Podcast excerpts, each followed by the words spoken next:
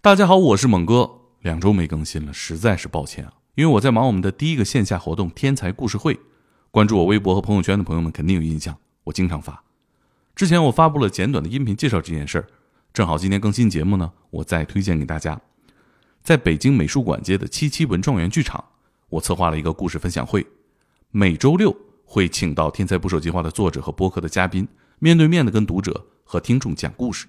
还原人类最原始的篝火故事体验，目前已经办了三场了。讲述者分别是北京刑警赵敢娥、DNA 鉴定师邓姐和刑案律师刘润霞。这周六会进行第四期，嘉宾是真实战争故事主理人，我的好朋友霞姐。购票入口在“天才捕手计划”公众号的对话框左下角“天才捕手书店”小程序。每周三晚上九点放票，会持续到五月末，欢迎大家来线下见面。本节目著作权归北京天才捕手文化传媒有限公司所有。通过我们的内容让大家笑，就跟看烟花是一样的。那最好是给你留下一些美好的记忆。我们讲完这个东西就烟消云散。第二天政府派环卫工人给你们扫走。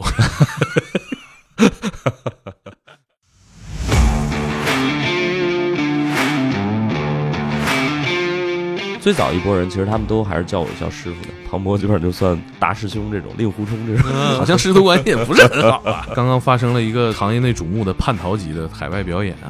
脱口秀最终一定要搞政治吗？我觉得完全不是。咱先不说这个，就很多人说脱口秀就是要冒犯。我说凭什么？我说你有病吧？杨笠的那些段子啊，我其实大家吵得那么凶，躲了久那么久也没躲开。行吧，应该也是你们校友吧？啊，李红叶，对对对对对，相声有新人。哎呦，这这两位这可是现在顶流啊！同一届的同学，然后我俩当时哦，你们同一届啊？我跟他太有渊源了。这这喜剧圈怎么迎来你们这一届？这我又去新东方当了十年英语培训。新东方教英语这个活能直接人才保送到？哎，对对对，只是他的能力模型，他很匹配。对，我的前东家校文化大家也都知道，主要是歌歌呃不歌什么？你穿这么绿今天？Reality 就现实加上。Dream 加上 humor 等于 wisdom，你的梦想和现实一定会有鸿沟。嗯，那如果你有了幽默，能够去填补这两者之间的鸿沟，你就有了智慧。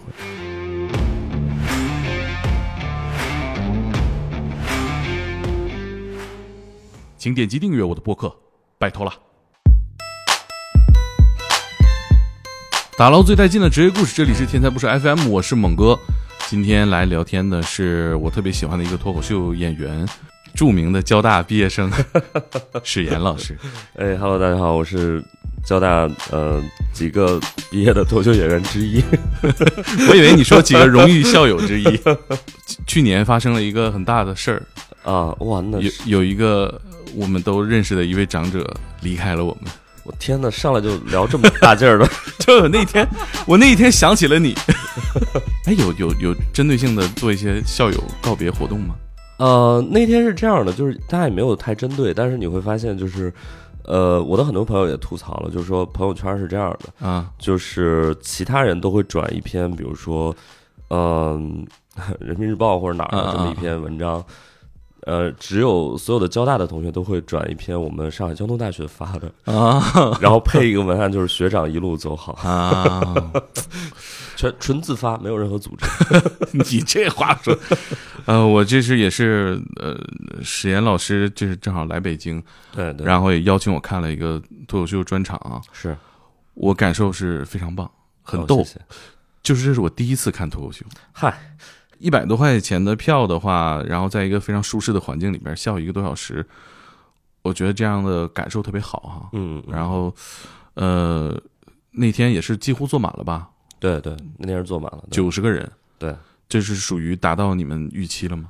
对，基本上，因为我们那个本来就是小剧场。对，猛哥刚才几句话就是，就夸的我心里这个欲哭无泪，就是 欲哭无泪。先说，哎，一百多块钱票，人家现在专场都好几百呢。哦，是吗？就效果的效果的啊。哦，我这行业现在演出这么贵了？那对，多大的场合？对，我的前东家那校文化大家也都知道，现在就是。呃，演就是主要是歌歌呃不，主要哥哥们，歌什么？你穿这么绿今天？对，然后那个呃，现在比如现在演出很多，就是比如说像海源老师他们都是进大剧场嘛，哦，那可能就是。比如五百八或者八百八这种，甚至更贵的票也都有。就人家能卖得出这个价，我觉得也也挺好。对我们就是前两天你去看那个，正好是我们自己猫头鹰的一个呃猫头鹰喜剧的一个小剧场啊，我们叫 Nest 潮空间。嗯，平时我们自己也会用，然后也会租给别人用。呃，它本身就是一个呃相对偏实验型的，或者是相对偏呃更原生态的一个一个脱口秀那种状态，就是一个呃，如果你去纽约，你去看那种小的呃剧场，它可能就是在一个很 underground 的一个一个咖啡厅或者是一个呃酒吧那种餐吧啊，然后可能坐个一百人左右，对，然后大家挤挤的、暗搓搓的，然后这个气氛特别的好，所以我们其实想复刻那样一种状态，它不是那种大剧场的状态。嗯，一专场一般就是说以你为主，然后呢，你要讲多久？一般专场一个演员要讲多久？呃，我们行业内基本上就是不带互动啊，就是得有一个小时，差不多就是一个专场。什么样水平的脱口秀演员算是我可以开专场了？呃，我觉得在国内，因为这个行业还不太还不太成熟，所以你只能说只要你脸皮够厚吧，然后 就是真的假的？真的？我觉得这还得能卖出去啊。呃，边我去开一个小时专场，我觉得你还你你你去开肯定能卖出去，只不过就是演完了之后有人骂街，但是 但是肯定能卖出去，咱还得挣第二笔，不能搁一茬呀，就没有你可以全国搁，你可以全国搁，每个说这个我还对每个城市去巡演，你知道吗？然后不让录像，对，甭管演多差，然后控评，哎，回答如此之熟练啊，我感觉这是在行业内起因已久啊。就是很多怎么说呢？就是行业内，我我反正我这个行业地位，我也不怕得罪人。有很多演员，我们认为他可能还没有完全达到我们心中那个专场的标准。嗯，呃，包括我自己的专场，其实也没有说绝对的好，但是这个反正就看自己的这个嗯内心的这这条线吧。就是你自己觉得你对得起自己，你就演。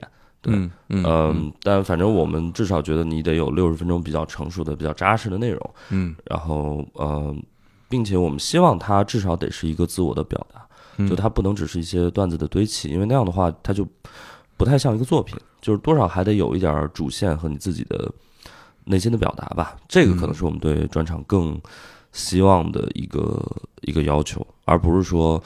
我反正就上炸一个小时，可能就各种招全全用上，对，然后各种撒狗血的表演，然后各种互动，各种和我们期待中的可能会还有一些差距。嗯，我忘了介绍啊，史岩老师现在也做播客哈。对对对对，有一档播客叫《不开玩笑》，对，不开玩笑，对，欢迎大家 收听敌台。你怎么这么有闲心做播客呢？我觉得这些工作应该很饱和呀。我理解啊，工作是制作喜剧，然后我的收入方式是呃贩卖这种服务，但是我要把我额外的精力和这个幽默的细菌放在一档播客上，是怎么怎么考虑要做播客？确实是比较忙，哎呀，说这个泪都下来了。就是劝大家不要创业，我以为劝大家不要做博客。创业真的有点特别，就是耗心力嘛。因为那个，我不知道猛哥是算是从哪年出来，就是三年前疫情开始吧。哎，那咱差不多是吧？我也是，我从二零年就是开始出来创业，然后我觉得我正赶上一个特别不好的点，因为。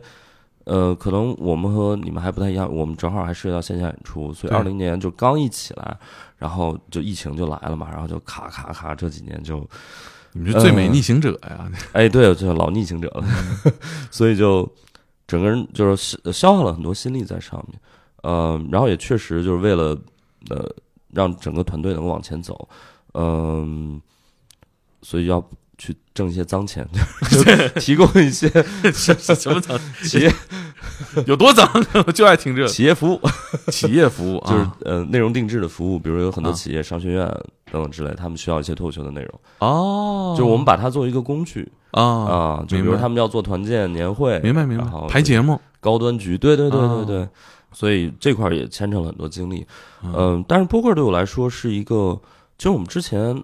刚创业的时候，我们就在想要不要做一个博客，但是当时也没有想太好，就是要怎么去呈现，或者是要聊什么，要怎么聊。因为我们喜剧这个这个这个圈子，大大家都知道，就是几乎基本上每一个厂牌都有一个至少一档博客。对，这也就是这两年之内实现的吧？对对对对啊，原来还真就对，至少三年前没有这个。对，嗯，呃，就是很多人做博客，可能比如他可能为了维护粉丝的粘性，或者是怎么样，就是大家目的也也不太一样。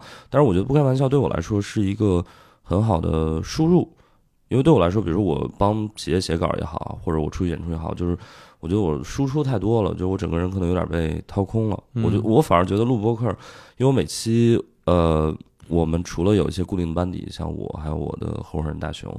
还有几个我们团队的，像小梁啊、这个天一啊等等这些演员 之外，我们还会请一些好朋友来一起聊。那有的可能是关于一个生活的话题，有的可能跟行业或者怎么样有点关系啊。这个对我来说是一个输入，因为我能呃在这个聊的过程中想到一些新的东西，就给了我一些新的刺激。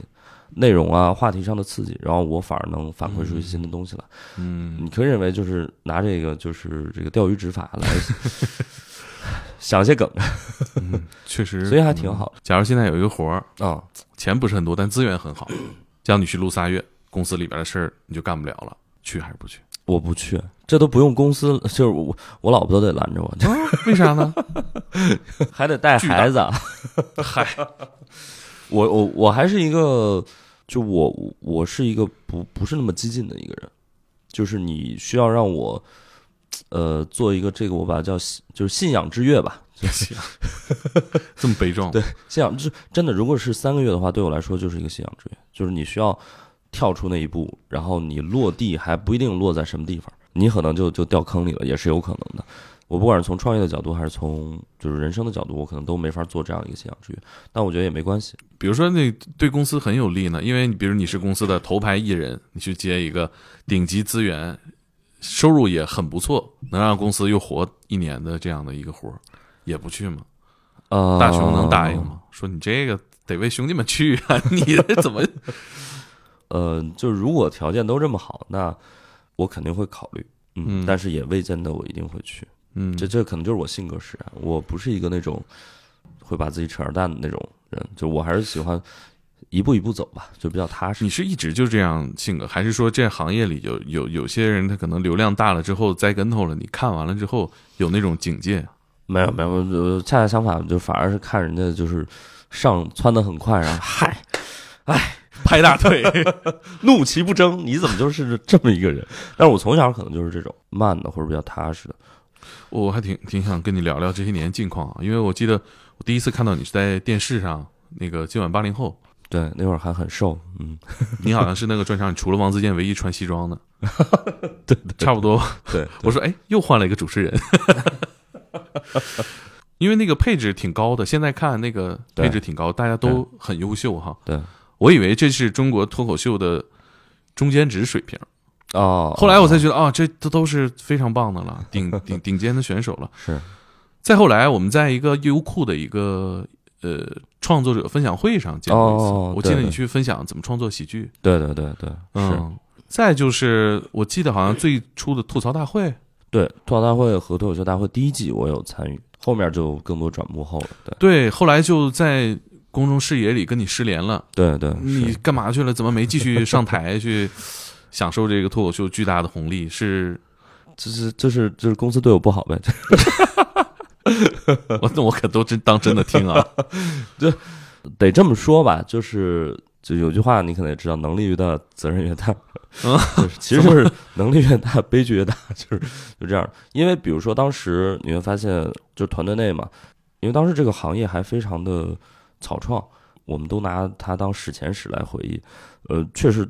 整个全国你找不出来几十个说脱口秀的人，对，但是又要做脱口秀大会，所以你要做人才的挖掘和培养，嗯，所以当时就需要一个既懂喜剧又懂培训的人来去做这件事儿。我刚好之前哎很不幸当过新东方老师，所以呢，当时这个整个团队包括那个李诞，包括几位呃创始人。就大家合计，就说：“哎，这个活儿可能交给我，他们也比较放心。”我当时负责整个效果的这个人才培养和线下的各地的俱乐部，那种很很落地的、很细枝末节的这种活儿，其实牵扯了很多很多的精力。听着好像不太能做出好来。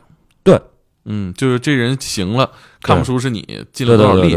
对，所以你像我们当时从一七年开始，呃，我们做那个呃训练营，从我一七年开始，然后一直到我离开效果，我大概做了五届训练营吧。然后其实培养了很多很多人，像第一届的庞博啊，然后那个王冕，呃，严颜悦，那嗯，基本上你现在呃脱口秀大会的一些相对比较中坚力量，其实都是我们从训练营一步一步就是。呃，至少是陪伴大家成长吧，一步一步也是帮大家改段子，然后找一些方向。对，哎，这行业我插一个小问题啊，就大家会是一种什么样的相处方式？同事关系，还是像很多演艺行业里边，他有那种师徒那种？其实就是脱口秀，我们没有那么名义上的这种师徒的 这个东西，但当然愿意用自己的心力去带别人，这个其实是很难得的。嗯，我当时大概是。因为你知道，就是给脱口秀演员提意见，还挺得罪人的，因为大家的 ego 都很高，就是你凭什么给我提意见？你这说的对不对？就是，嗯，对，可能就是都觉得自己那个，对，都觉得自己，而且肯定也都能逗笑相当一部分人。因为我觉得脱口演员一个一个一个必要的素质就是你得有一定程度的盲目自信，你必须得，你先得盲目自信了，你先得打先让你认为自己好笑，你后边才有可能真的好笑。当然，这个度得把握，嗯嗯，但是你得有这么一点点这个东西。这种东西会就是，比如说我我是一个盲目自信的人，会在你们培训过程当中打击两次就缩了。嗯，那那说明你就不适合干这行。哦，是吧？对，你就得自信到自己成就就行了。对，就是当时我还是愿意去帮助一些新人嘛，所以最早一波人其实他们都还是叫我叫师傅的。对，然后我我在。就是你像这个庞博，基本上就算就是大师兄这种，令狐冲这种。嗯，嗨，我怎么称你？对呀，好像师徒关系也不是很好吧。然后那个呃，后边反正也有各种，就是他劳德诺什么的，这都有。插科打诨吧，反正也叫师傅等等之类的。对，甚至还有这个徒子徒孙一大帮。对，嗯，那还挺好的。对，呃，所以当时因为这个行业还比较新，所以呃。我们也愿意去花一定的心力在这上面，嗯，然后其实到后来你会发现这个行业的涌现出了很多人嘛，对，所以更多就嗯已经呃成了一种 选拔而不是培养了哦，就是因为因为我本身做这个培训的，所以你会发现就是后来的比如说脱口秀大会，它已经成了一个纯几乎纯粹的选拔机制，嗯，就我也不不太会去真的去培养你，然后然后就是说。谁谁牛，我我不管，就是反正谁牛我就搁这茬就就完了。对，嗯嗯，我也不用花太那么多心力去去培养。对，嗯嗯，愿意干这个吗？我觉得愿意去培养人，或者说是挖掘新人。比如说你就不培养，你就挖掘，可能这也是一种快乐嘛。但是感觉听起来你好像不太喜欢干这个了。呃，纯挖掘这件事儿在当时不成立，因为没有啊啊，就是地上就没有苗，就我们必须先得撒种子。嗯啊，然后浇水、施肥，等它们这个长出来，然后再看是什么，然后再看，啊，是韭菜就割了，然后是果树就再等等，是杂草就拔了。哎，对对对对对，是杂草我们也得供着，至少有点色儿。那在沙漠里长出一一杂草来，我们都觉得哎很不容易了。这么稀缺吗？非常非常稀缺。这几年，反正我以以我们这种就是路人观众看下来啊。啊，当然也是很喜欢这个形式啊，看一看也都挺乐呵。对，感觉新面孔挺多的呀，尤其这两年，山东非常崛起。呃，你可以这么认为，就是你这两年能看到的，其实就是前几年在土里已经长了很久了啊，它就跟笋是一样的啊，就是它在里面要积蓄很多势能，然后突然就冒出来，它可能会窜得很快。但其实我们看的会比大家。可能早两年甚至更久，就跟风投是一样的，嗯啊，反正我我花这个心血和给你机会在这上面，然后比如说我投一百个，能出来十个五个，我就就赚大了，对对对，哪怕要出来一个也血赚嘛，其实对，也也血赚了。那你后来怎么不在那儿干了？你不喜欢这个，可以继续到台前去演吗？反正各种原因吧，各种原因吧。然后，呃，包括一些比如喜剧的理念，我觉得我还有的选，或者说我觉得我还能去。坚持一些自己的东西啊，那比如说，可能我的前东家可能想做星巴克了，想做瑞幸了，嗯，那我觉得我可能就想做一个精品的小咖啡馆，它可能没那么大，它也甚至不一定需要连锁，我可能就在东四北大街的一个 门脸儿，嗯然后开一个很小的店，然后呃，我有一批忠实的粉丝，我就觉得就挺舒服了。那我为什么不来做这件事儿呢？我就趁着我还有这个热情，任何一条路都很苦，但是你尽量让这个苦落在你喜欢的事儿上，我觉得其实挺幸运的，所以我就我就出来了。对，嗯那当然客观上来说，可能，嗯、因为我觉得在前两三年吧，我们那批人其实都遇到了一个嗯职业危机吧，就是包括比如说呃成龙老师、这个海源老师、这个小峰啊、思文呀、我呀，就是我们那批就是相当于这个嗯比较比较古早的一批人吧。对嗯，黄埔一期这个，你聊天是劲儿真大。哎呀，然后那个，因为大家可能把嗯前几年积累的很多，不管创作的这个这个这个素材也好，然后热情也好，其实全都包括在八零后，包括在最早的一些还没有火的那些脱口秀大会上，其实已经释放了很多了。嗯所以你怎么去需要突破一下自我，呃，或者找一个新的方向，找一个你还能燃起热情的一个方向。啊其实这是所有人都需要面对的命题。那你必须跟自己的一些新身份去去做一些和解。那比如说，嗯你像海源老师，他可能就是又上了脱口秀大会之后，他可能宣布就以后就不上这个脱口秀大会了，他可能就专注，比如说线下打磨自己的作品。那比如程璐老师，他可能就是做编剧头子 等等之类的。嗯嗯，我我其实还是我我自己还没想到那个感觉什么样，嗯嗯嗯是呃无奈占大多数，还是主观的厌恶占大多数？你是说那个瓶颈期吗？还是？就是不再继续上这种超级大资源的节目。嗯，我觉得每个人想法可能还会不一样。就只要有机会，我觉得大家都还是肯定是愿意呃去去往台前走嘛。这个是嗯嗯，脱口秀表演者其实大家都会去那个什么。但是比如说上节目，其实它也是一个双刃剑，就是你一下子把你呃暴露在更多的人面前，那这个事儿是好是坏，其实不好说。嗯会有更多喜欢你的人注意到你，但是也会有更多不那么喜欢你的人，呃，注意到你。而且你知道，就是在线上节目，尤其是脱口秀节目，它很奇妙，就是你的能量不不像比如说我们线下小剧场，你是可以直接传递给观众，对，观众也可以及时的给你反馈。但是线上的话，它是隔着一层，嗯所以你的很多缺点是会被呃放大的。能找到在这个行业内属于你的生态位，我觉得就就很不错了。那当然，我们是希望你作为一个演员，你得有，比如说在线下，呃，在剧场里拿得出手的过硬的作品。我觉得这个是一个我认为心里的标准，就你不能只有那些截屏。你还是有一点儿，那我，对这个要求。但是人家能做到那个也很不容易。是我其实现在看有一些就是开放麦也会有视频流出来啊。嗯嗯嗯嗯，脱口秀这玩意儿是不是有嘴就行啊？我就有这感，因为有的时候会有那些就是隔着屏幕，对他把那些尬的东西也也都传递给给你。对对。实际上，做一个脱口秀演员，除了你刚才说的说我要特别自信，还有什么样的能力？啊，特别自信只是半开玩笑的，得得有点自信。呃，我觉得主要还是就观察这个世界吧，就是你要用自己的眼睛。所以我们为什么叫猫头鹰喜剧？就是我们特别喜欢一句话，就是密涅瓦的猫头鹰在黄昏起飞，起飞了之后，它就审视这个世界。白天这个世界会发生很多事儿，但是你需要有一些沉淀和思考，就你不能边发生边想，这个可能就不是脱口秀。嗯而是你这件事儿已经发生了，然后你晚上你沉下心来，你好好再回顾回顾，再好好的想一想。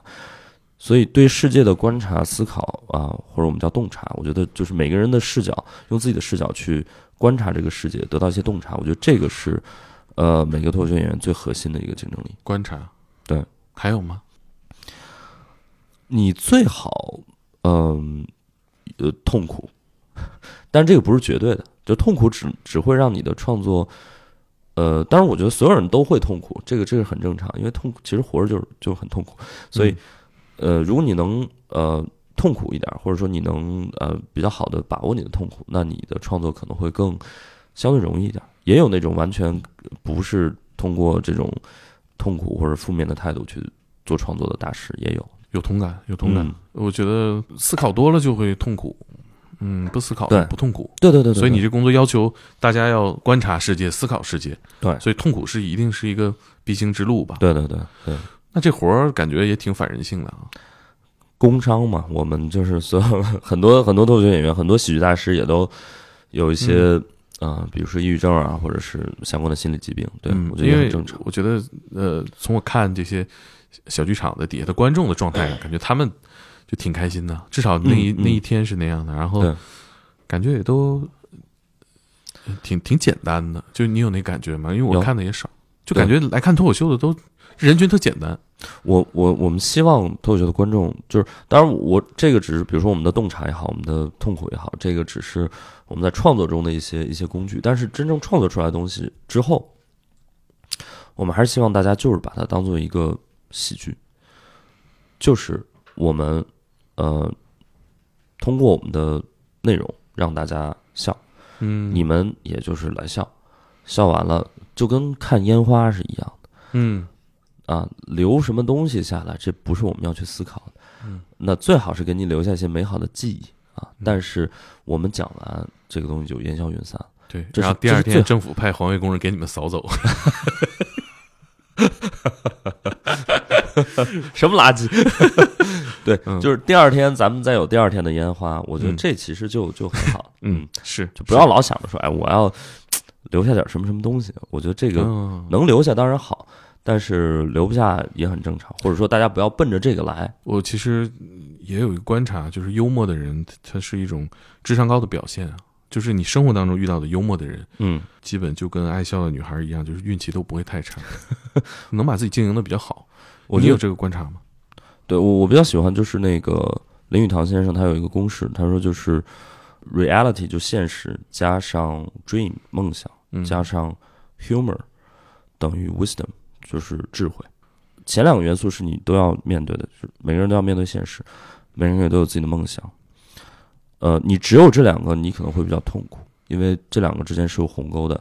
你的梦想和现实一定会有鸿沟。嗯那如果你有了幽默，能够去填补这两者之间的鸿沟，你就有了智慧。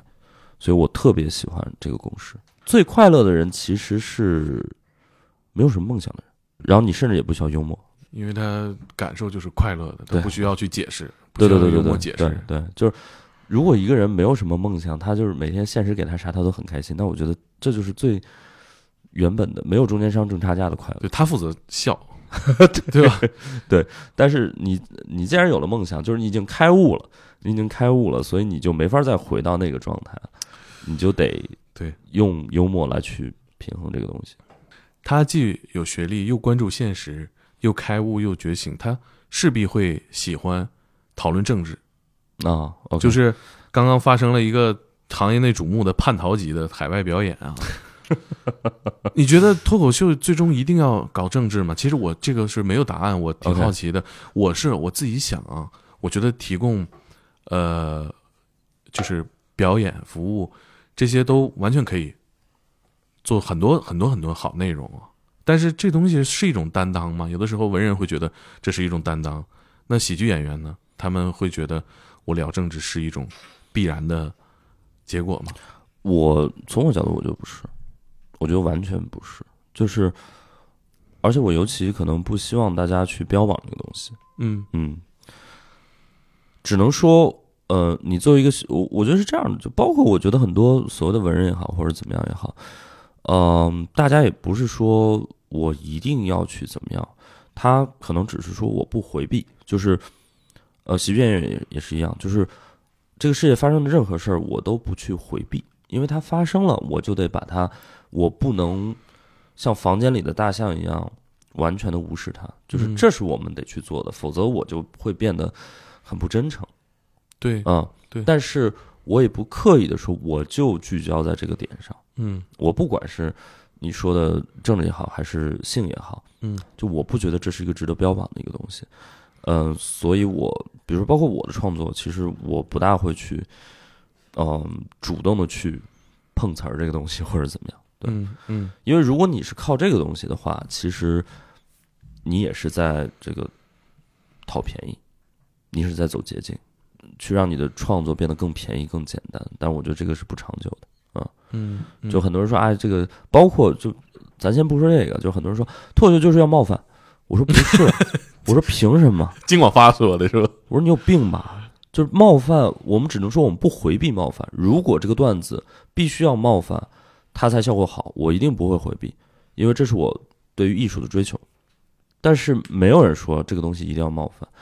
如果你去看国外，比如像宋飞，他整个一个专场没有一个段子冒犯到任何人，你就说自己技术不行，你就认就行了。很多演员啊，就说：“哎，我们这个限制多，我们这个不能冒犯人。”我说：“对对呀，那你好好写你段子不就行了？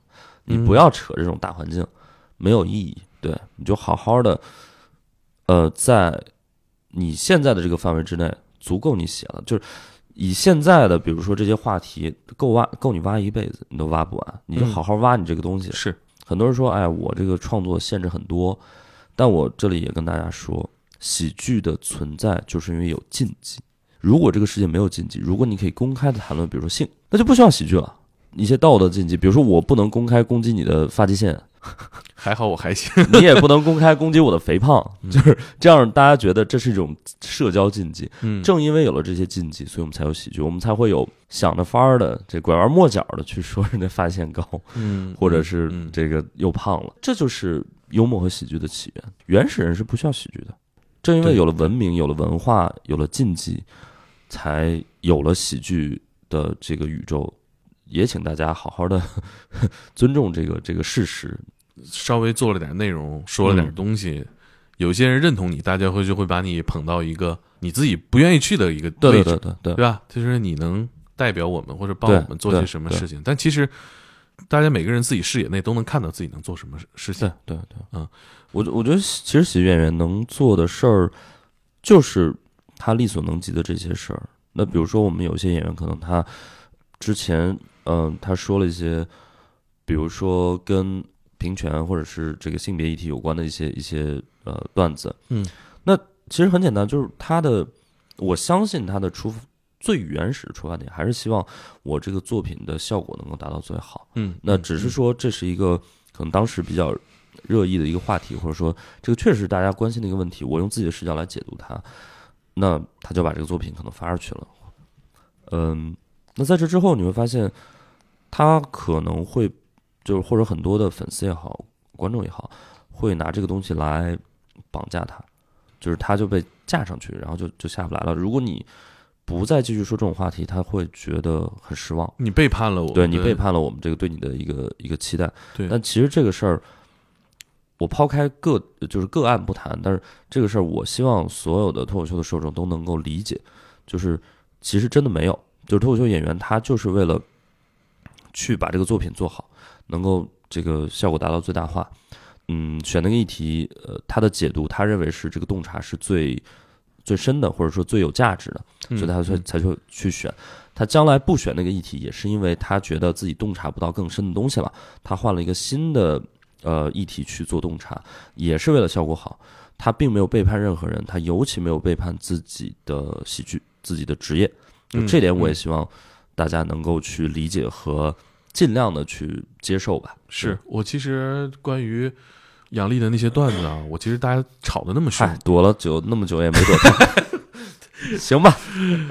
你说那个我特别认同，就是他是不是违背了自己的职业，违背了自己工作的初衷？对，我觉得人家没有，他不没有我不管我今天说这个，我明天说那个，我想说什么都行，我对得起我观众这个表演的现场。对，人家也不欠你们的，没有承诺我要给你更多的价是值啊。是我记得那会儿池子发微博说喜剧肯定不是这样的，这是个什么讨论？我我有点没看懂。他说应该是什么样的呢？就他他说的也很含糊我当时还说了，呃，发了一条微博也，也被那个什么了，就是哦，你也我我其实就说了一句话，我说，呃，我说池子就评价杨笠嘛，我说他是一个喜剧演员，评价另一个喜剧演员，嗯，就我也不认同池子说的话，我其实自始至终我没有认同池子说话，但是我觉得一个喜剧演员他至少有这个权利去，或者至少有这个自由去评价另一个喜剧演员。啊就是这件事儿，我真心的觉得哈，就是它就是一个纯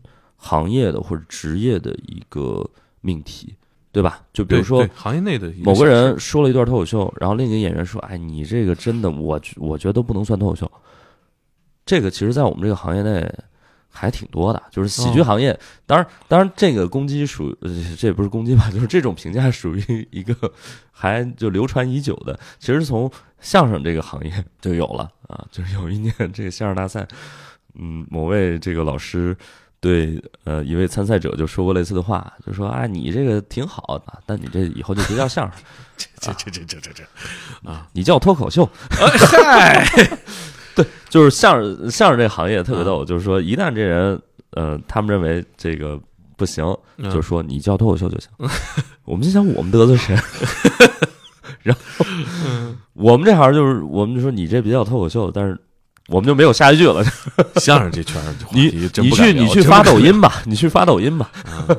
所以所以当时我就觉得，它就是一个真的是一个行业或者职业的探讨，或者说大家还是为了艺术。我当时也很痛苦，也也很也很沮丧，因为这个话题已经没有办法再讨论了。所以我后来也就没有再继续的更多的讨论这个话题了。当然，我觉得池子当时他说这句话初衷可能是想表达，我我揣测啊，因为我不是他。我也没有就这个问题跟他去聊过，嗯，就是比如说现阶段，嗯，我觉得这是一个行业上的一个阶段性的一个一个问题吧，就是这个段子火不火，它不取决于比如说你的表演有多精妙，甚至是有多成熟，这个可能只占了十分或二十分，那重点就是有没有流量，现在就是唯流量论，就哪些话题有流量，那我们去呃刚好匹配到了。那可能这个蹭一下就火出来，就就出圈了，就某几个段子可能就出圈了。嗯，所以现在啊，比如说脱口秀大会上的很多作品，它可能就是奔着这个去的。嗯，我也不求说这个我现场表演特别的成熟，打磨了很多次。你知道，宋飞就是国外的这个大师，他第一次上这个呃一个访谈节目，他那一段五分钟的表演可能练了得有几百次。哦。我们现在谁能做到这点呢？我们做不到。我们打磨个十十次八次上去已经很不错了。很多人段子可能是现写的，一次看我麦什么的也都没有上过，然后就直接就就录了。嗯，那我觉得在这方面其实欠缺的确实太多太多了。哦，但你说这个我大概明白了。对，你刚刚提到一个定位这么一个事儿啊，比如你的这个专场讲的好多是你新的身份，一个呃新手爸爸。对对对，那就这个身份。其实是最早你出脱口秀时不具备的嘛？是不是把自己当做了你最需要经营的一个角色？这你你很难控制嘛？对吧，就是什么时候当爸爸或者怎么怎么样？嗯，所以呃，应该说是，比如说你人生，我还是那句话，就是我们会去面对所有人生发生的一些事儿，比如你人生发生了一些变化，呃，我们就会去相对比较敏锐的捕捉到，就是我在这个变化中的一些体感，然后再去把它写成一些段子。嗯，但比如说结婚生子这些的选择肯定是高于职业的啊，还有一些它是可能跟职业是平行的，比如我是生活在哪里，我的职业是什么，但是我也会围绕这个去讲。比如那天大老王讲他在北京租房的经历，我觉得这些东西就是你主观能控制的一个身份，或者说一种采集。明白？这个好像比较少，因为这个我觉得代价实在有点太大了。我们就是逆来顺受，就人生给我们什么，我们就先接受。我们先接受，然后再看有什么输出。他们做即兴不是一直说 yes and 嘛？我就先 yes，然后再看能出来什么东西，而不是我们直接去找这个这个东西。那你像不是之前 rock 有那个 摔断腿的段子啊啊啊，也不会有人真的为了写这个去把自己的腿打断。哎，那你说他摔断腿，或者说啊，不拿这个举例子，这个有点太悲剧。就是这些事儿会很兴奋吗？你人生如果发生一个很大的事儿，比如说这结婚、离婚这些，然后 最兴奋，我告诉你什么是同行，就说你这不得写个专场吗？那发生这种变化之后呢，我觉得你其实反而沉浸在这个事情里面，一般得等到就是它沉淀一段。你才能想着说，哎，我是不是得写写段子？就是那个，你咔嚓拉你一刀，你这还鲜血直流呢，你没没心情想写段子。等这个地方结痂了，有点痒了，那个才是写段子的好时候。得咂巴一下自己，是吧？对，一定是会出东西的，只是或多或少而已。嗯，哦，我我之前特别喜欢一句话，就是你刚才说我们要不要主动去找一些什么这种体验什么之类的。嗯，海明威说过一句话，我觉得特别好，他说：“别去寻找刺激，让刺激找上门来。”哎，就是你别主动去找 找刺激这种事儿，这这就没有好下场，啊，刺激会找过来的。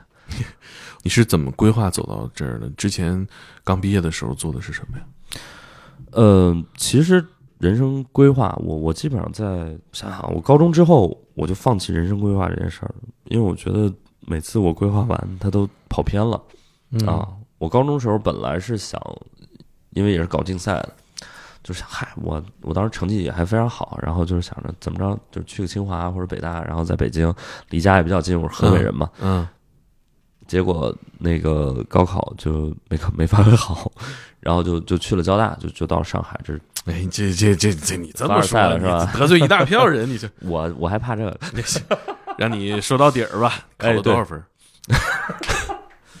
当时反正就是六百四十多分吧，就基血压本上上来了。就基本上就是呃除了清华北大，其他都可以挑。那你原本能考多少分？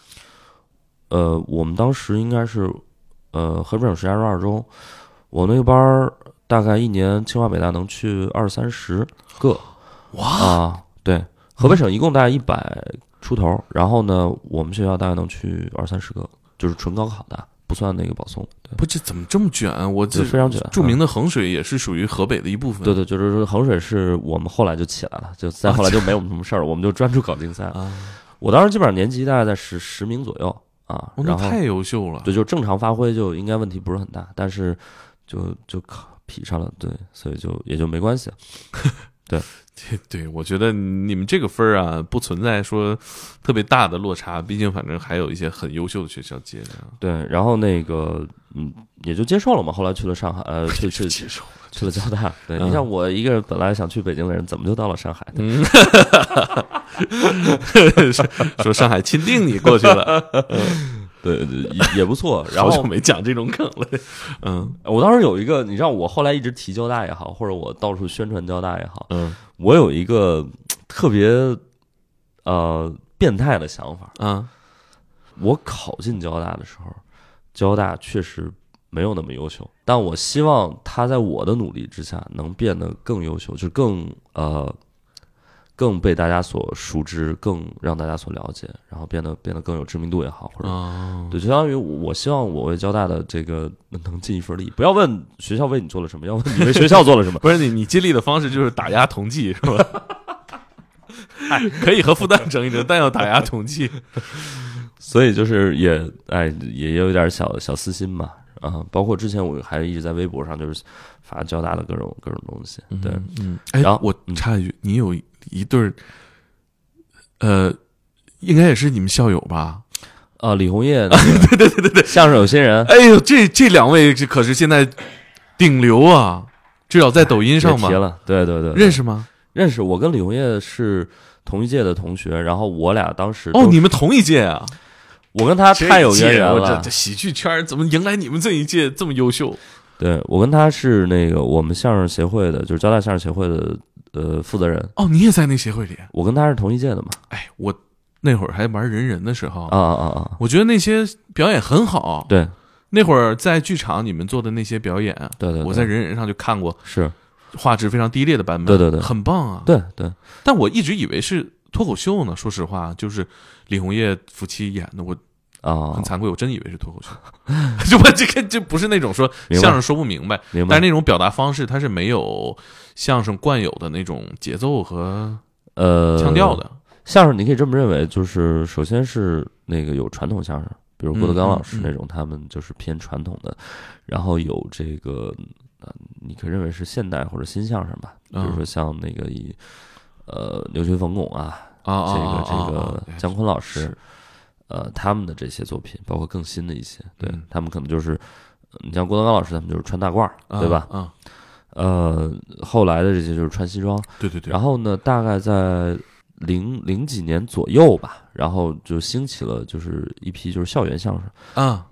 最有代表性应该是清华的那个曲艺队，哦清华清华大学那个曲艺队，他们非常非常厉害，有我们一些就是前辈吧，嗯。我们当时也是去他们那儿取的经，对、哦。他们有一些相声剧的作品真的是很有自己的思考在里面。是。我们其实是受那个呃赖声川老师的这个哦。相声呃哎他是啊叫那个对舞台剧的一些作品啊，这一页那一页又一页，我们说相声，啊对，哦包括台湾台湾省的这个这个相声瓦舍哦，这个就冯一刚、宋二清他们也有一些很不错的相声作品。我们受那个相声剧影响比较深，就是我们希望相声这种形式能够承载一些思考。就传统相声最是我们最痛苦的点，就是我们是有一些思考在里面的，但是它是呃形式大于呃内容大于思想的，就是传统相声。就是是它形式给你卡死了，就是就跟《三体》一样，就质子把你锁死了，对，然后那个 内容又锁死了，就那几段某。些层面你不可能进步了。对对对，我很难再去进步了，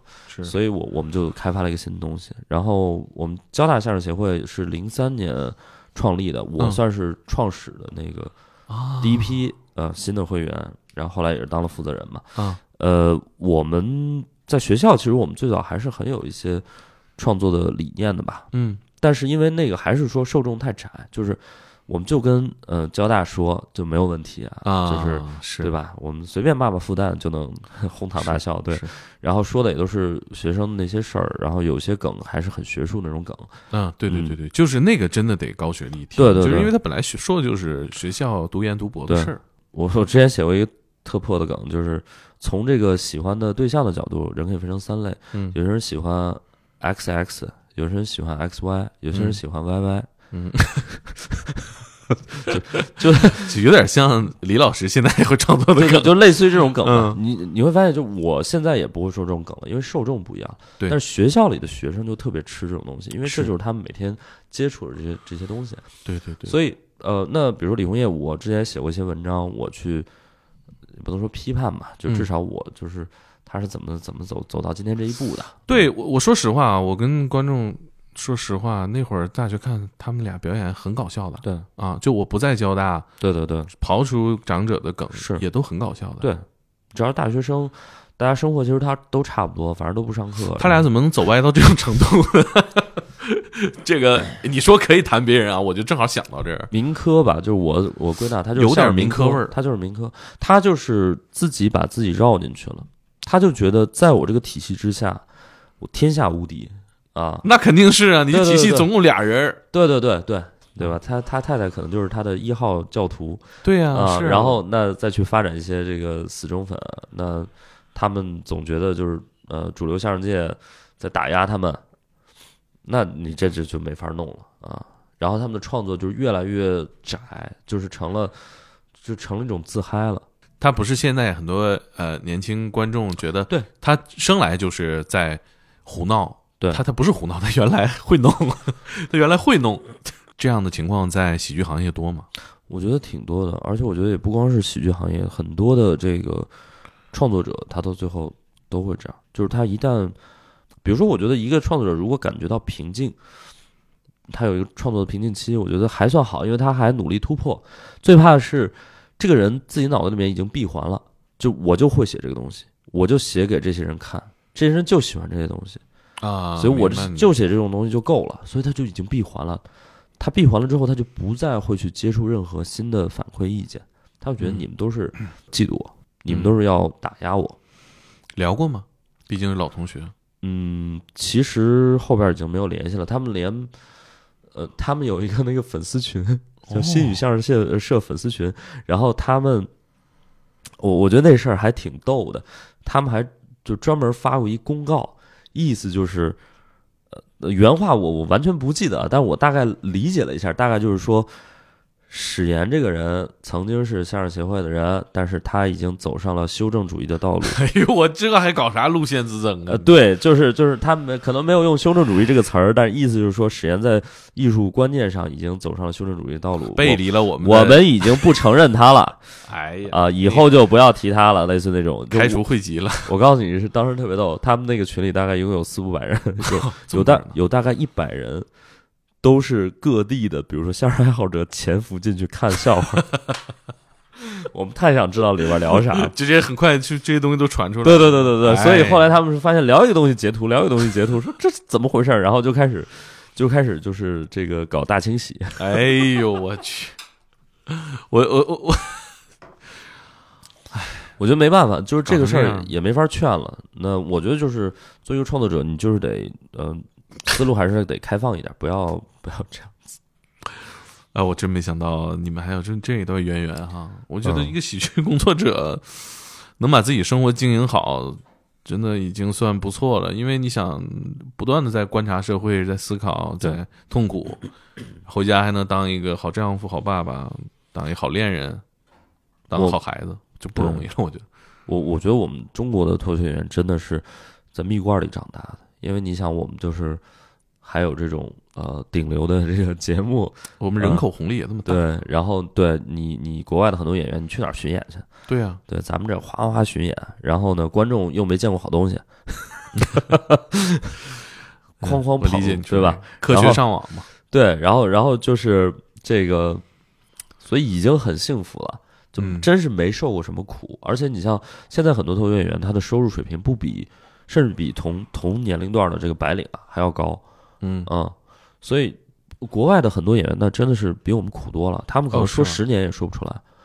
就是大有人在，然后一场演出也没多少钱，然后你像很多，你像路易 C K 他们这种大咖，嗯，都接过那种特别 low 的演出，就我们看说，哎，什么什么破玩意儿，什么去什么赌场演出啊啊，去这种反正那种呃餐厅里面演出都都很多，人家也不在乎，对，就你就得有这份心才行，嗯，对你就是像麦瑟尔夫人里边，我有时候我老婆爱看那个剧啊，我有时候瞟两眼，我说这。姐们图啥呢？就有那感觉啊，在那个剧情里边，是是是是，图啥呢？对，哎，他他到底图啥？我没看全啊。这是一个呃喜剧创作者或者说脱口秀演员共有的一种执念吗？我觉得他图的首先是那种反馈，那个东西可能是无价的，那个东西比你挣多少钱，呃，还要更有价值。因为你想，你赚你花多少钱，比如说能找几十个人。愿意消磨他们人生中的，比如说五分钟，在你身上，这个时间成本其实是无价的。那种沟通感，那种反馈感，其实是一个特别吸引人的。就是这个东西有瘾，上过台之后，你你真的是可能会特别想上。就是你一段时间不上台，你痒痒的慌。对，嗯，就那种感觉，有瘾，这个东西真的是有瘾。我是我忽然想起来啊，那个剧可能它有也有一些限于那个时代的一些性别的。议题去表达啊，那个表达是很重要的。是是，你还能记得自己第一回表演时候那个感觉吗？那是个什么样的场？哦，我第一次说脱口秀还挺特别的。我跟别人那个路径都不太一样，因为我最早说相声嘛。嗯，呃，旁边没个人有点不习惯，完了往旁边看。还好还好，因为是这样的，我的职业成长路径是这样的。我先说说了几年相声，所以呢，对喜剧有了一些基本的认知，然后。我又去新东方当了十年英语培训，你想想，哎，就这个为什么新东方教英语这个活能直接人才保送到？哎，对对对，这个喜剧圈是这个很重要。你会发现，就是呃，不是有什么固定招聘途径吗？还怎么的？为什么没有？只是他的能力模型，新东方老师的能力模型和一个我们叫 stand up comedian，就是脱口秀演员的能力模型，它很匹配，高度的匹配，嗯。就这这也很神奇，所以你看，为什么罗永浩他是一个，他后来比如说他做锤子手机，他那个那个那个呃发布会就特别的，他太狠了，我去，特别棒，那个算专场大专场，对对，那个特别棒，就是因为他能力模型是一样的，嗯，就首先，嗯，做一个老师有这么几个能力是非常非常重要的，第一个能力我把它叫 read the room，阅读这个空间，嗯，这个非常非常重要，这是喜剧演员第一个要学习的，就是我今天面前有五十个人。我上去可能我花十秒钟、二十秒钟，我就得看到，OK，这些人可能哪些人都有段子可能会吃，哪些人可能专注度是很高的，哪些人可能我不需要去在乎，这属于情报工作。然后这个空间的氛围是怎么样？就是我们当老师，我们踏入教室，因为我那会儿还不像后来，我那会儿是带五百人的大班，哇，五百人吗？做做大教室，最大的教室，新东方最大的教室，所以那个对你的历练是完全，你像我天天开专场啊。嗯，天天开五百人专场，对，那真的是我一进去扫一眼，我不说话，我也得对这个整个的氛围有一个大概的了解。怎么让大家都静下来看你？就不说话，嗯，就撑着，嗯，就撑着，对。所以，所以就 read the room，阅读这个空间，然后这个空间发生任何突发的状况，比如有同学真的手机响，或者有同学这个接下茬，或者是有同学出去上厕所，呃，那一样的。就是你要敏锐的捕捉到这些现场信息，就是这是第一个，就是很重要的能力。嗯，第二能力就是你要用一些方式来传递一些东西。就如果我们把脱口秀也理解成一种表达的话，那讲课也是一种表达。对，就是我用一些方式来，比如讲课就传递知识点，那我脱口秀就传递笑点。传递的东西不一样，但这个运输的这这套装置，你是已经打磨的很好了。嗯，只是最后我输出的是一个笑点还是知识点，唯这是唯一的区别。嗯嗯嗯嗯啊，所以我觉得这是第二个很重要的一个一个能力模型。然后第三个就是你的真正的表达这个节奏，你你打磨出了一个属于自己的节奏。你在漫长的教学的过程中，对，就这个是我们叫 find your voice，就是找到你自己的声音。嗯呃，不光是节奏，也是你的表达方式，也是你的可能有部分人设或者怎么样。就这个东西是你需要慢慢的一点点把自己盘出来的。就是其实很多人这辈子也找不到属于自己的表达这个 voice，嗯，但是当老师，你只要时间长了，一定会有自己的 voice。呃新东方不跟你们签竞业协议什么的吗？我感觉那我培养一个明星讲师，怎么就干脱口秀去了？这还好吧，我又没有跳槽到其他的这个培训，反正也倒了嘛。对，就还好，但是确实这点上，我觉得还挺好的，因为就是新东方真的为这个行业培养了很多人才，砸过吗？砸过肯定砸过。怎么砸了呢？比如有一次在一个朋友呃朋友介绍的这个婚礼的现场，哎呦嚯！就是凡是什么年会啊、婚礼啊，好家伙，我们基本上这个收的钱就是精神损失费，哎，因为实在是太难讲了，也没有人关注你。其实最怕的不是观众不笑，我们从来不怕观众不笑，我们最怕的就是观众连看都不看，听都不听。我跟你说，我主持过婚礼，我太感同身受了。